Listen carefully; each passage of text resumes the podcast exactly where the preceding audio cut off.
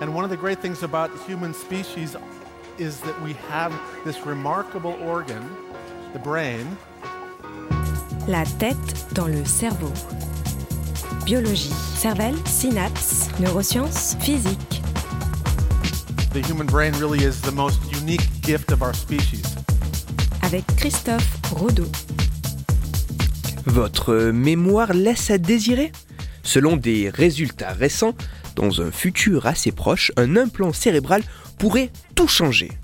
Mais que se cache-t-il derrière cette promesse qui semble trop merveilleuse pour être vraie La tête dans le cerveau.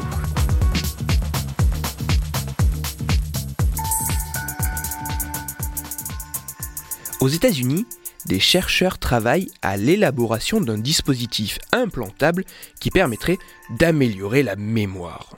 Certes, il semblerait que ce qui a été entrepris par ces chercheurs fonctionne, et ceci de manière non négligeable, puisque les premiers résultats montrent une amélioration de la mémoire de la vingtaine de participants de près de 30%.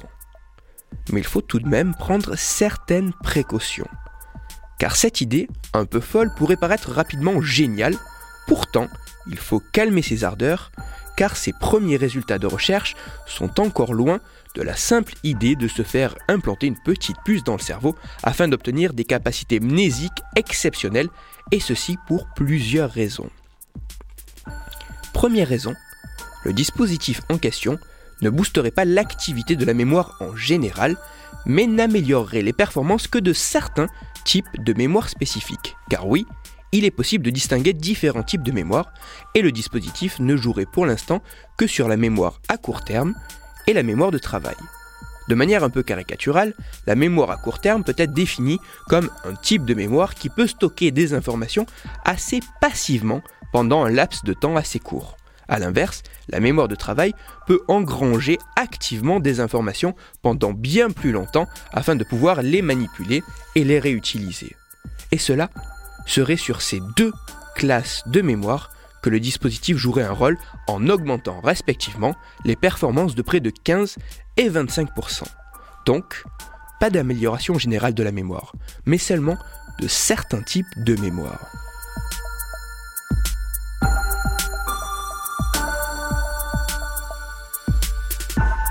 Deuxième écueil face à cette merveilleuse promesse, le dispositif ne joue sur les capacités mnésiques que pendant les expériences se déroulant en laboratoire et pas en permanence. En d'autres termes, cette amélioration des performances de mémoire, qui serait due à des stimulations d'une région cérébrale précise, joue un rôle important dans la mémoire qui porte le nom d'hippocampe, cette amélioration ne se ferait que lorsque la simulation par le dispositif implanté au niveau cérébral correspondrait à l'exercice de mémorisation pratiqué. Sans quoi, la stimulation deviendrait perturbante et ferait même chuter les performances de mémoire. Pour résumer, la stimulation émise par le dispositif n'a d'intérêt que lorsqu'elle correspond à l'exercice pratiqué. Un type de simulation pour les exercices de mémoire à court terme et un autre type de simulation pour les exercices de mémoire de travail. Et ceci spécifiquement pour chaque participant. Ce paramètre ne pouvant correctement être contrôlé que dans les conditions strictes d'une expérimentation en laboratoire, donc difficilement transposable dans la vie courante.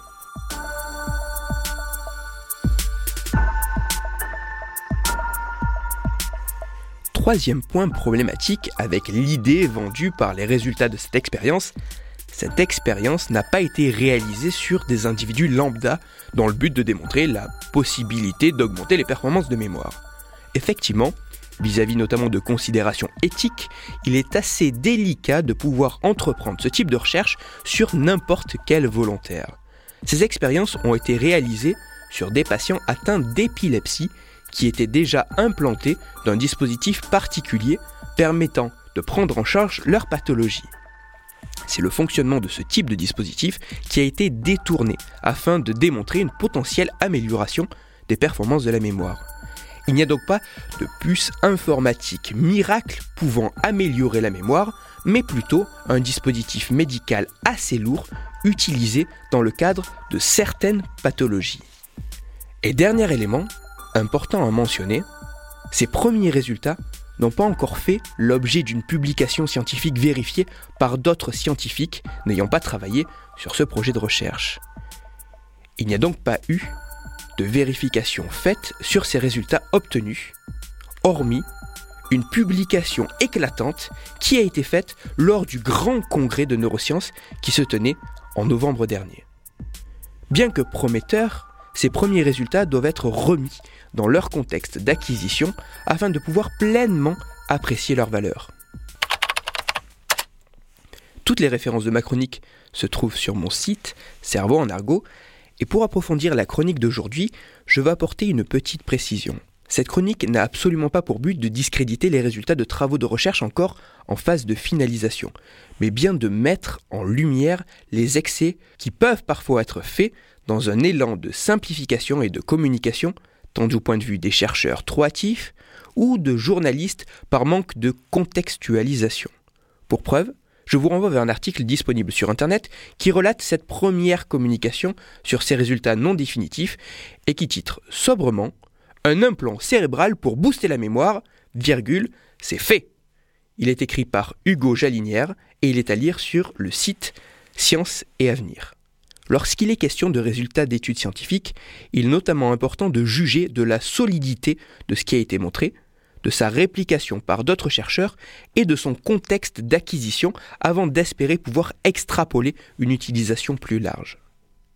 Pour discuter science et cerveau, vous pouvez me retrouver sur Twitter, Christophe-Rodo, RODO et sur mon blog Cerveau en argot. Je vous rappelle aussi que si vous, auditeurs, vous avez des questions ou des sujets dont vous voudriez que je parle, n'hésitez pas à me le faire savoir directement sur mon compte Twitter et j'essaierai d'y répondre dans une future chronique. Christophe Rodeau. La tête dans le cerveau.